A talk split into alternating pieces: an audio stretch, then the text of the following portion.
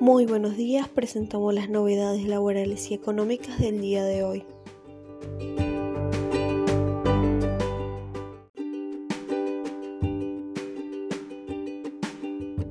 La Administración Federal de Ingresos Públicos ratificó este martes que sigue vigente el régimen de reintegros para los sectores vulnerables.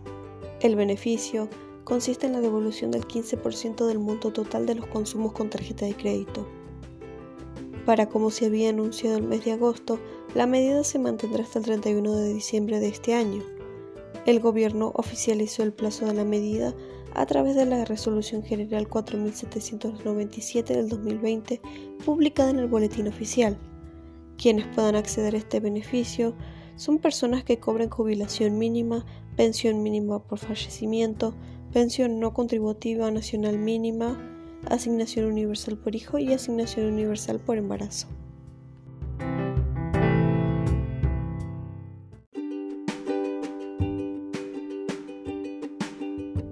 Nuevo impuesto a las tarjetas de crédito. Consiste en un gravamen del 1,2% que se aplicará sobre todas las compras que se realicen con este medio de pago. En el caso que sea aprobado, deberán abonarlo todos los habitantes de la ciudad autónoma de Buenos Aires. La noticia correspondiente a este nuevo impuesto se inscribe dentro del marco de lo que fue la presentación del presupuesto para el 2021 por parte del Gobierno de la Ciudad de Buenos Aires.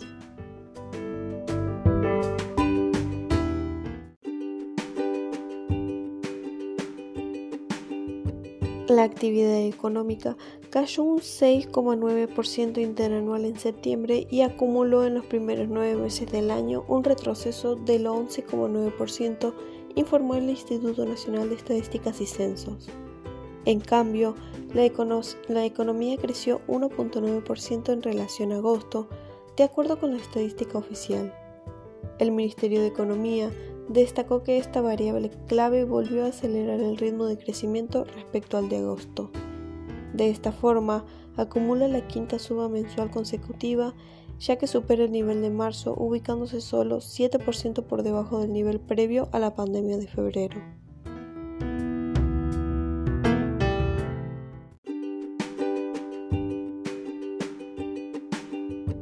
Recursos de la seguridad social, fiscalización online y la realidad económica a raíz de la Resolución General 4851 con el propósito de prevenir factores de riesgo, mitigar el fraude y la evasión, el sistema informático desarrollado por la FIP permitirá emitir de forma digital las planillas de relevamiento personal, las actas y toda otra documentación propia de una fiscalización.